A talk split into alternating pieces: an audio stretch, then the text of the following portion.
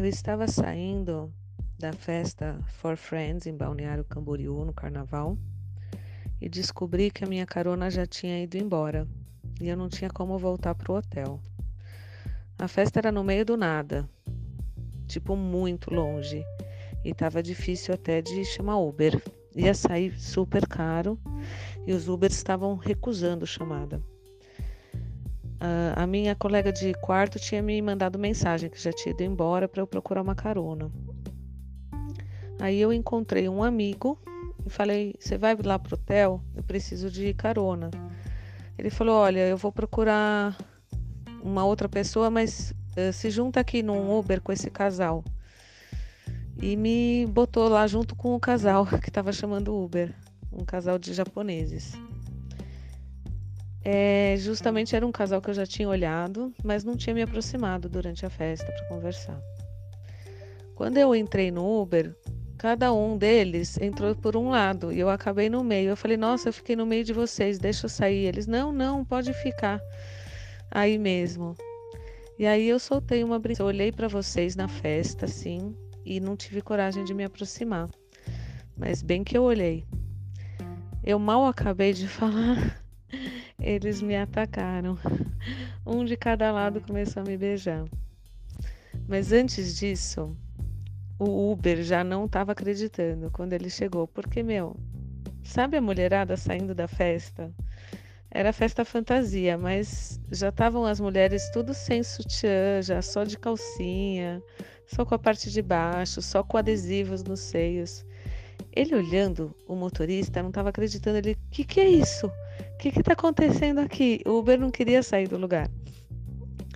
Aí o japonês falou: não, é uma festa um pouco liberal. Ele é da Sexlog? Aí ele falou: olha, tem patrocínio da Sexlog, mas não é exatamente da Sexlog a festa. Aí ele: poxa, a gente não fica sabendo dessas coisas, ninguém avisa. E o cara não queria sair, só que tinha carros atrás, né, esperando. Aí o japonês falou: olha, pode ir bem devagarinho Vai devagarinho, vai olhando, mas é que tem carro atrás. O cara demorou uma eternidade para sair dali, né? Não queria sair. Bom, aí os japoneses começaram a me beijar, me bulinar, não sei o quê, e eu não acreditando naquilo. Claro, o Uber menos ainda, né? Ficou louco.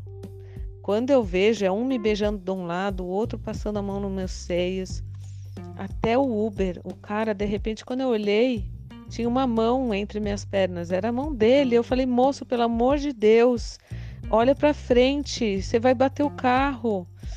E aí ele, ele, ele olhando para trás e mexendo em mim, eu não, moço, olha para frente, não sei o quê. Ele vem para frente, vem ficar comigo, vem para frente, enlouquecido o cara do Uber já. De repente, a, a Japa pegou um negócio que eu nunca tinha visto. Ela pegou um negócio, botou lá embaixo e, e era um vibradorzinho, tipo uma luzinha que eu vi. Ela encostou aquilo. Gente do céu. Olha, eu demoro para gozar, mas não deu assim, tipo, deu uns 15, 20 segundos eu tava gozando. Eu, que que é isso? Assim, eu dei um pulo, assim, que que é isso? E, e eu gozava. E ela, e eu, que que é isso? Que que é isso? Aí eles, relaxa, relaxa, aproveita.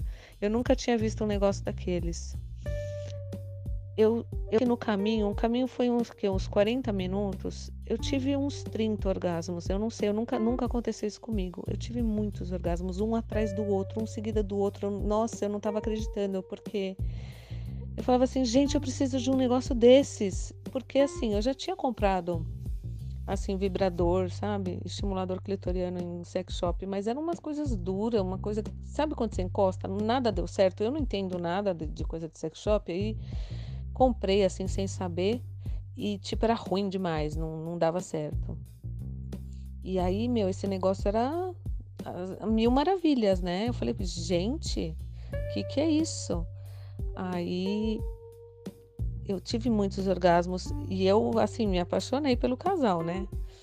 Aí eu desci, não era meu hotel, eles estavam em outro hotel próximo do meu. Óbvio que eu não continuei no Uber, porque não tinha condições de continuar, porque o cara enlouquecido queria que eu pulasse para frente.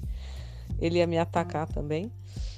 Aí eu desci e a gente se viu no, no dia seguinte, na outra festa, à tarde na piscina, e aí terminamos, né? Tentamos, terminamos o que começamos, né? Porque a gente queria transar. E no outro dia eles me convidaram para o quarto deles no hotel. E foi muito gostoso. Foi minha primeira festinha da vida também, porque eu nunca tinha feito festinha assim de ser convidada, sabe? Eu só tinha experiência em balada liberal. Nunca tinha saído com assim, de ir para algum lugar. E, e, foi minha primeira festinha. Tinham, eram três casais e eu, de single. Foi muito gostoso. E foi isso. Bom, óbvio que depois eu fiquei atrás. Eh, quando chegou a quarentena, eu enlouquecida, isolada em casa, acho que eu fiquei uns 40 dias sem ter toque humano no corpo, já me enchendo de chocolate numa carência frenética de toque, né?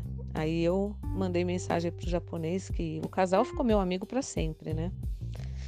E e aí ele me mandou o link do negócio do bullet.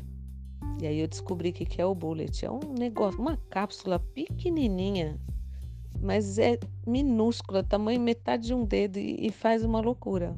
Milagre aquele negócio. Óbvio que eu comprei.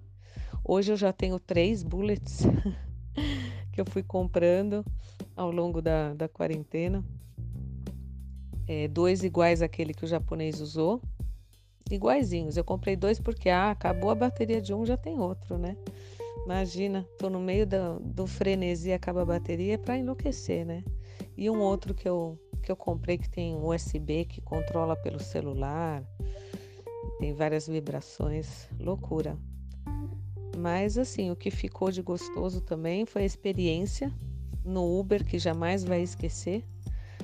vai ser uma viagem que ele nunca vai esquecer e uma viagem que ficou para nossa memória também que a gente nunca vai esquecer.